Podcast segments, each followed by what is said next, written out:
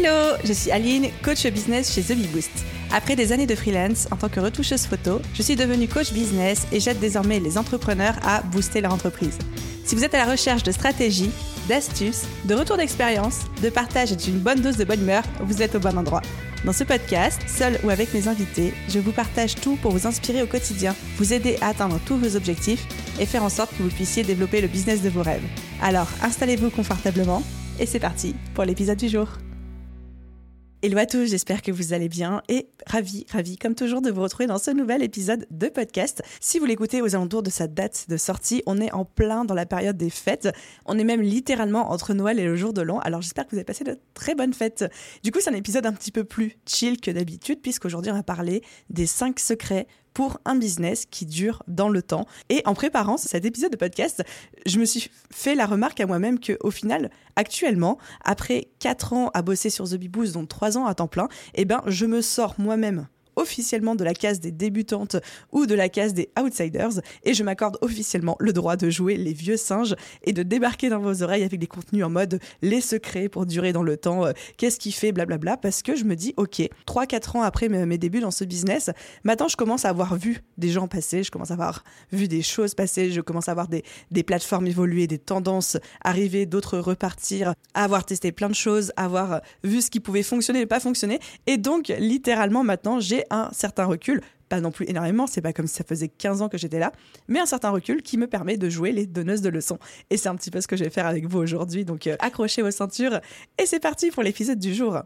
Alors, on pourrait dire des milliards et des milliards de choses sur quels sont les secrets pour un business qui dure dans le temps. Un business qui continue à progresser, un business qui est là, genre on est là, c'est parti, et un business qui n'est pas à la merci de la moindre altération, que ce soit dans notre société, que ce soit dans, sais pas, les algorithmes des réseaux sociaux, que ce soit dans les euh, échecs et challenges de son fondateur, etc. Bref, un business qui est là pour durer. Il pourrait y avoir des milliards de choses, mais celle que je vais vous présenter dans l'épisode de podcast aujourd'hui, c'est vraiment les trois essentiels que j'ai retenus de mon parcours de ces 3-4 dernières années et qui, selon moi, selon ma propre interprétation, donc quelque chose de quand même très subjectif, font que The Bee Boost est le business qu'il est aujourd'hui et que j'espère ça va continuer évidemment à grandir. J'ai classé ces 5 secrets par ordre, on va dire, du plus évident au plus avancé.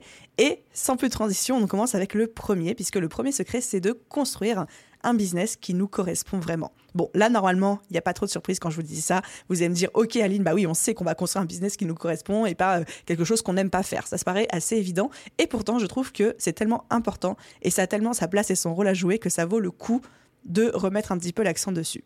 Le fait de construire un business autour de ses passions, de son cœur de métier, de ce qui nous nourrit, nous, en tant que créateurs, en tant que fondateurs, donc ce que on appelle communément aussi notre zone de génie, et eh ben c'est vraiment ça qui nous aide à rester réguliers, à persévérer même dans les moments les plus difficiles, même dans les moments challengeants, parce que plus votre business va durer dans le temps, plus vous allez rencontrer des petits nids de poules sur la route, plus vous allez avoir de problèmes, littéralement. Et donc qu'est-ce qui prend le relais quand on a moins la motivation, moins l'énergie, ou qu'on est dans une passe un petit peu difficile? C'est la passion, la motivation, l'amour qu'on met dans notre projet. Et si on est enfermé dans un business qui ne nous plaît pas, qui ne nous correspond pas, ou qui nous fait chier tout simplement, eh ben c'est très compliqué de tenir dans la durée, c'est très compliqué de rester motivé, c'est surtout très compliqué de surmonter les obstacles lorsqu'ils vont arriver. C'est pas s'ils arrivent, c'est vraiment lorsqu'ils vont arriver. Et il y a un petit concept que j'aime beaucoup, dont j'ai envie de parler de plus en plus, parce que je connais depuis un an à peu près, je me l'applique beaucoup, mais je me rends compte que j'en ai encore jamais parlé, que ce soit dans le podcast ou sur les réseaux sociaux de The Bee Boost. C'est le concept du shu-ari. C'est un concept qui est tiré des arts martiaux. Je crois que c'est japonais, mais je suis pas sûre, donc je vais pas dire de bêtises. Bref, c'est un concept art martial, le shu ri, donc c'est en, trois mots. Et grosso modo, ça veut dire chou, c'est apprendre les règles, a, c'est euh, casser les règles, et ri, c'est inventer ses propres règles. Ça, ça s'applique à plein de choses, mais tout particulièrement au business. Le fait que quand on se lance dans l'entrepreneuriat, quand on monte sa propre société, quand on devient un peu son propre patron, hein, parce qu'on est là pour ça aussi, eh ben, il y a tout un petit concept d'apprentissage à avoir qui suit les trois règles du chou Harry, qui est d'abord on apprend et on intègre les règles, c'est-à-dire que on suit des formations, on se dit ok je vais faire comme machin qui a bien réussi ou je vais appliquer les techniques de Intel qui dit que ça fonctionne bien. Et c'est bien parce que du coup on apprend les règles et on apprend comment le jeu se joue. Ensuite on a le A, le A c'est casser les règles, c'est là où on dit ok maintenant que j'ai compris les règles, comment est-ce que je me les approprie, comment est-ce que je les fais fonctionner pour moi, comment est-ce que je trouve cette liberté, cette adaptabilité en fait pour euh, faire en sorte que ça fonctionne? Et ensuite, le riz, casser les règles, inventer ses propres règles à soi, c'est vraiment, ok, je me libère de tout ce qui peut bien être dit, de tout ce qu'on peut bien euh, vouloir me refléter aussi dans la société, de ce qu'il faut faire ou pas faire en business pour inventer ma propre manière de faire. Mais ce qui est important dans ce concept, c'est non seulement cette capacité à apprendre, comprendre, casser les règles, mais d'abord de se dire que ça doit être fait dans cet ordre-là. C'est-à-dire que d'abord, quand on se lance dans l'entrepreneuriat, c'est nécessaire de comprendre les règles du jeu, de les intégrer, de jouer selon ces règles du jeu-là, de s'imprégner de ces règles du jeu avant de pouvoir les casser et prendre sa propre liberté, inventer nos propres règles. Et c'est pour ça que moi je conseille toujours, toujours en entrepreneuriat de se former, de suivre au moins une grosse formation business, encore une fois, pour comprendre les règles avant de vouloir inventer les siennes. Ça vous donnera dans tous les cas le bon mindset, les, bons réflexes à avoir, les choses auxquelles porter une attention particulière, etc. etc. Si je reviens un petit peu du coup à ce premier secret qui est de construire un business qui nous correspond, c'est un business avec lequel on a appris à maîtriser les règles, mais aussi après on a appris à les casser, à inventer nos propres règles. Un business où on ne fait pas que écouter les autres, les conseils, même pas les miens, même pas ceux de The Bee Boost, où on ne fait pas que écouter les il faut que, mais on sait aussi ce qui nous nourrit, ce qui nous fait du bien, ce qui est bon pour nous et du coup ce qui est bon pour notre business. Donc premier secret, le plus évident de tous, avoir un business qui nous correspond. Je passe au deuxième secret. Deuxième secret, relativement évident aussi, c'est de toujours continuer à se former. Pour moi, un business qui dure dans le temps, c'est un business dont le fondateur, le CEO, continue à se former H24, quoi qu'il arrive. Il n'arrête jamais de se former, que ce soit à travers des formations en ligne, en présentiel, ou même juste lire des livres, écouter des podcasts, que ce soit à la fois sur son cœur de métier, mais aussi sur la manière de diriger son business, la manière de faire de l'entrepreneuriat. Quelqu'un qui continue à se former sur le marketing, sur le management, le leadership, les réseaux sociaux, l'administratif, etc., qui reste curieux de tout. Et euh, la troisième sphère dans laquelle il est important de continuer à se former, c'est les évolutions du marché, les nouvelles technologies, les évolutions des algorithmes. Qu'est-ce qui se passe dans notre marché à nous? Comment est-ce qu'il évolue en fonction des évolutions de la société? Donc, continuer à se former, c'est hyper, hyper, hyper important. Pour récapituler un petit peu, parce que je suis allée un petit peu vite, pour moi, continuer à se former, c'est à se faire sur trois sphères. La première, c'est votre cœur de métier, donc par exemple un graphiste sur euh, tout ce qui est le graphisme, etc. Euh, un coach business sur le business, un hypnothérapeute sur l'hypnothérapie, etc. Mais aussi sur l'entrepreneuriat le business de manière générale. Comment est-ce que je peux devenir un meilleur entrepreneur Qu'est-ce qui évolue dans ma manière de faire Comment est-ce que je peux mûrir en tant que CEO de ma boîte Ça, c'est quelque chose sur lequel il faut se former, voire même se faire coacher pour ceux qui le souhaitent. Moi, je crois évidemment énormément en la puissance du coaching. Et dernière sphère sur laquelle il est nécessaire de se former tout le temps, c'est les évolutions du marché en termes de société, d'économie, de politique, etc. Nouvelles technologies qui arrivent, évolution des algorithmes des réseaux sociaux, évolution des habitudes de consommation des consommateurs, etc. etc. Donc ça, c'était pour notre deuxième secret, continuer à se former. J'arrive à notre troisième secret pour un business qui dure dans le temps, c'est, et là on commence à rentrer un petit peu plus dans la dentelle, dans la subtilité de ce dont j'avais envie de vous parler en fait avec cet épisode. Pour moi, un secret d'un business qui dure dans le temps, c'est le fait de continuer tout le temps en tant que fondateur, que CEO, qu'entrepreneur, hein, et quand je dis fondateur, CEO, je parle à vous tous, que vous soyez en train de créer votre entreprise, que vous ayez déjà 10 salariés, ou alors que vous soyez juste solopreneur, vous êtes quand même le fondateur et le CEO de votre entreprise. Le troisième secret, c'est le fait de continuer à aiguiser tout le temps sa capacité à prendre des décisions et à prendre des risques. Alors j'ai volontairement mis prendre des décisions et prendre des risques dans cette même catégorie, parce qu'après on a plein d'autres choses à voir. C'est deux notions très différentes, mais pour moi, le fait d'être un entrepreneur à succès, c'est le fait d'avoir une capacité très aiguisée et qu'on travaille constamment non seulement pour prendre des décisions, des décisions tranchées, des décisions sur lesquelles on ne revient pas, des décisions qu'on assume, des décisions dont on prend aussi la responsabilité, qu'elles soient bonnes ou pas bonnes par la suite, et aussi cette capacité à prendre des risques. Parce qu'un entrepreneur qui ne prend pas de risques, un business qui ne prend pas de risques, c'est un business qui la joue petit et c'est un business qui potentiellement pour le coup, devient à risque d'échouer. Donc vraiment travailler sur votre capacité à prendre des décisions, qu'elles soient bonnes ou qu'elles soient mauvaises, mais savoir trancher dans le lard. La, capacité à ne pas forcément écouter les sirènes, à ne pas être euh, victime du syndrome de l'objet brillant, mais de se dire, OK, je vais m'entraîner pour que maintenant je sache trancher, je sache prendre une décision en prenant en compte les bons indicateurs.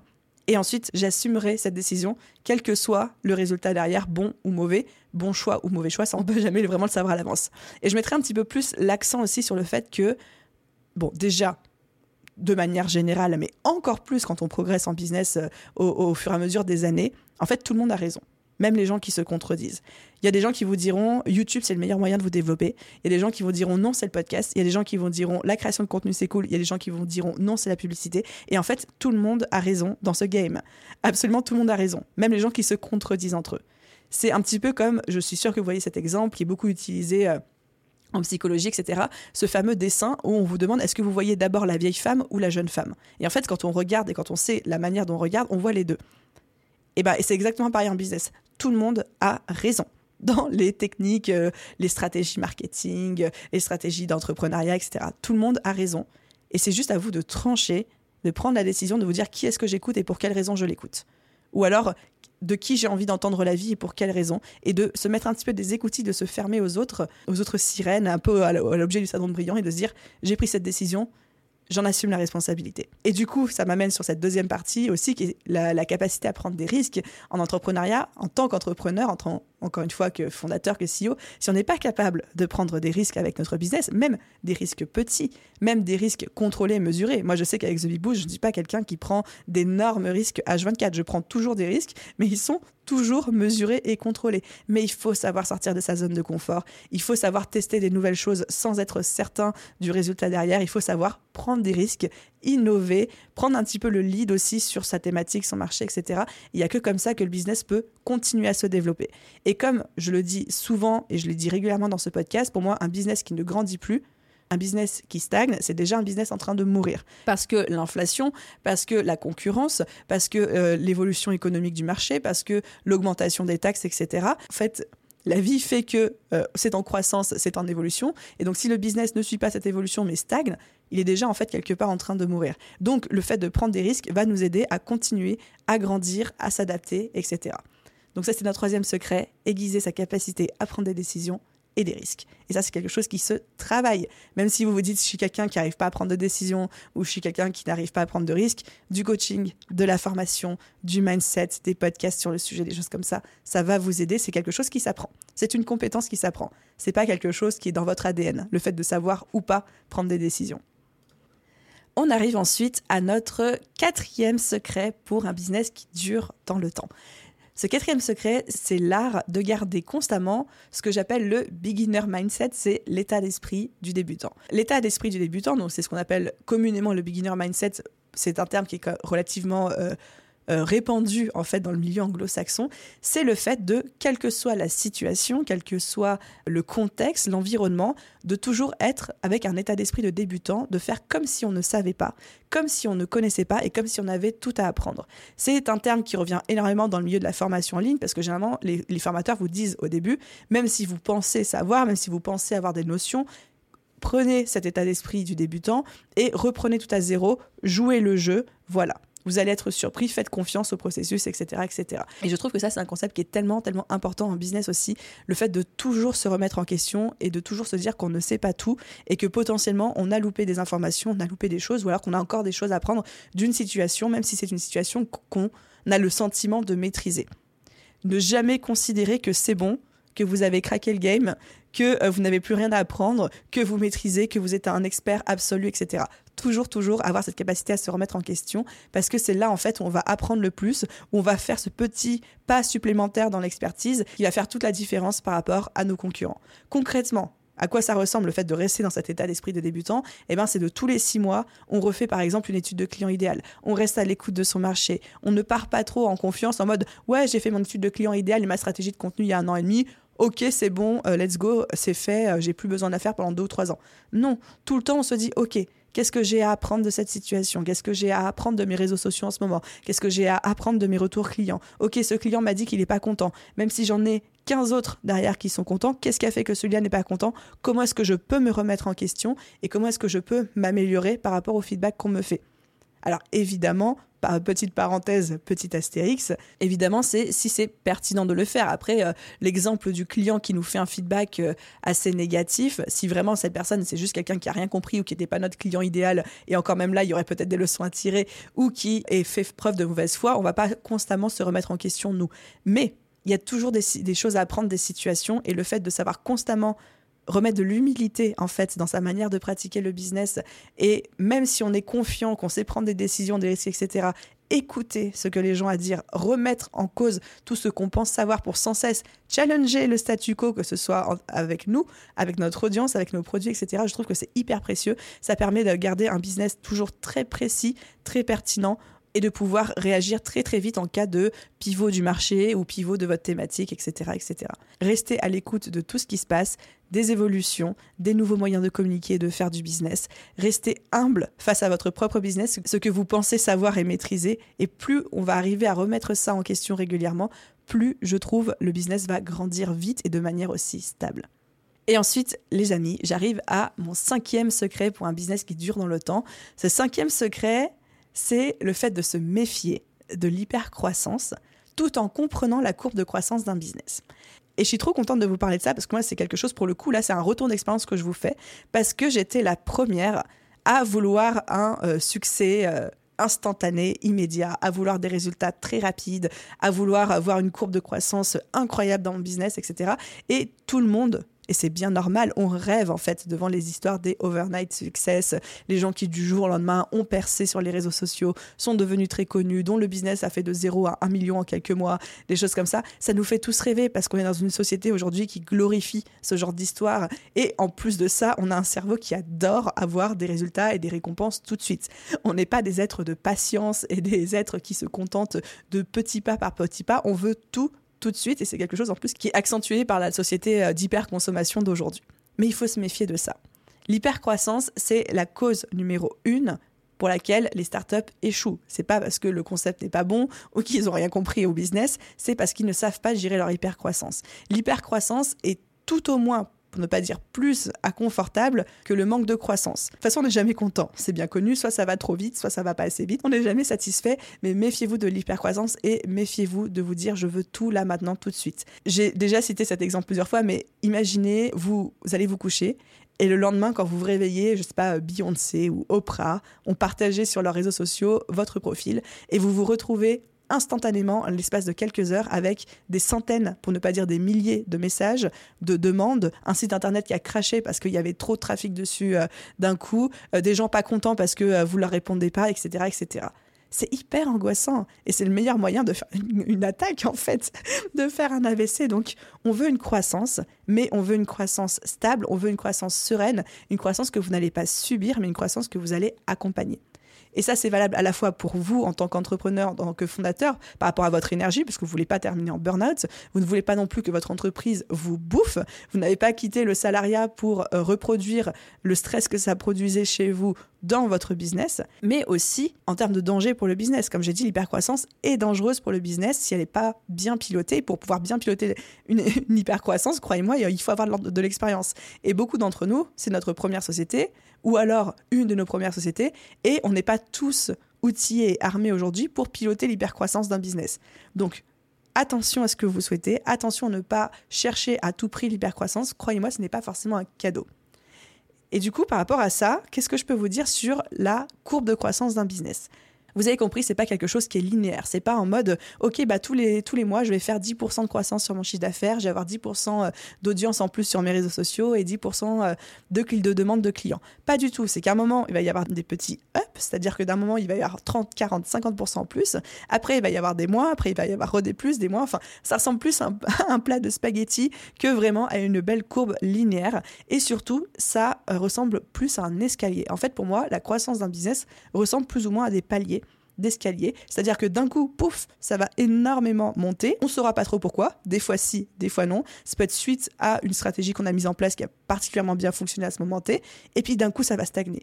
Et là, on va se dire, mais qu'est-ce qui se passe? Pourquoi ça stagne? Voire même, des fois, ça va baisser. Et après, pouf, on est reparti pour un petit palier. On a un petit up d'un coup, une petite croissance d'un coup, on se dit oh là là, ça y est, c'est reparti, c'est reparti, et hop, de nouveau un palier, voire même de nouveau une descente. Et c'est comme ça tout le temps. Je vous l'ai dit, ça va toujours ou trop vite, ou passer vite. Mais les rares fois où ça arrivera pile poil à la bonne vitesse, c'est des périodes qui vont durer 15 jours tout au plus. Et après, on va repasser sur un trop vite, pas assez vite. Et donc là, ce qu'il faut apprendre à faire, c'est à surfer sur la vague. Déjà, accepter que cette courbe de croissance, c'est un plat de spaghettis, mais surtout de se dire, bah voilà, quand je suis sur un palier, je suis là pour structurer mon business, je suis là pour mettre en place de nouvelles stratégies, je suis là pour me reposer aussi, je suis là pour consolider et solidifier ce que j'ai fait.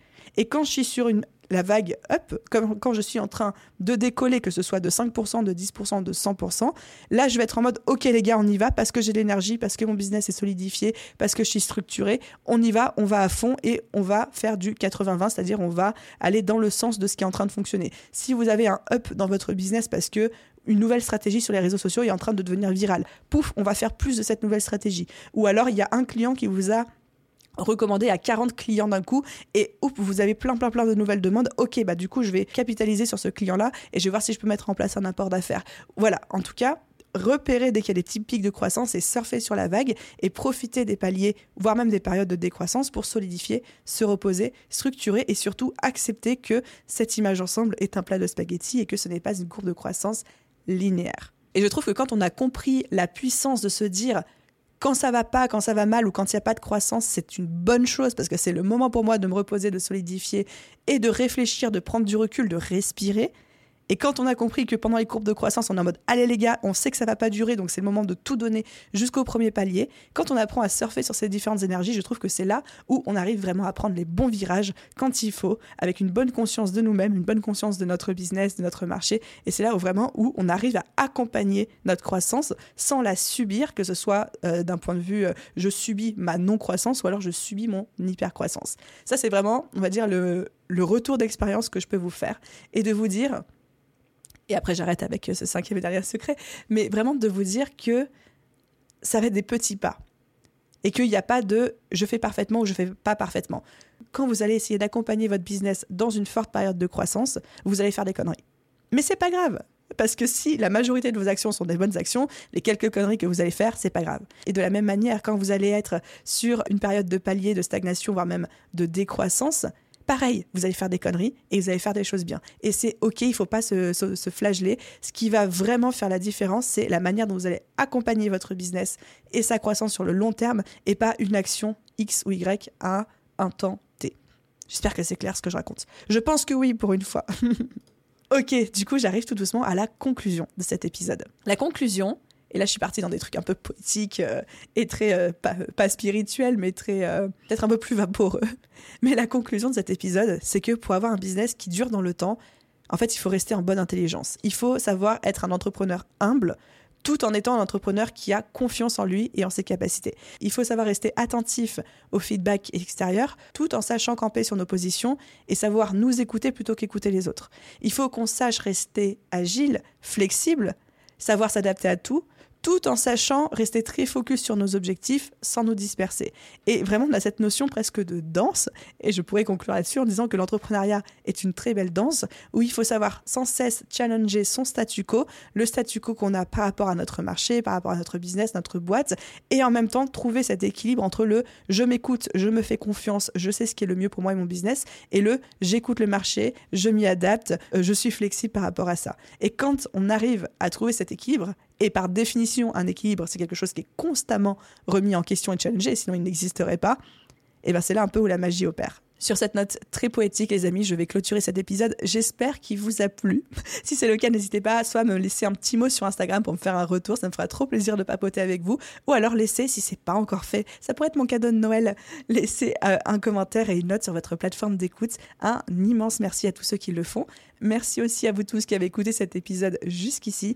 Je vous souhaite de très belles fêtes, une merveilleuse journée, soirée, après-midi, nuit, où que vous soyez. Et je vous dis à très vite dans un prochain épisode. Bye tout le monde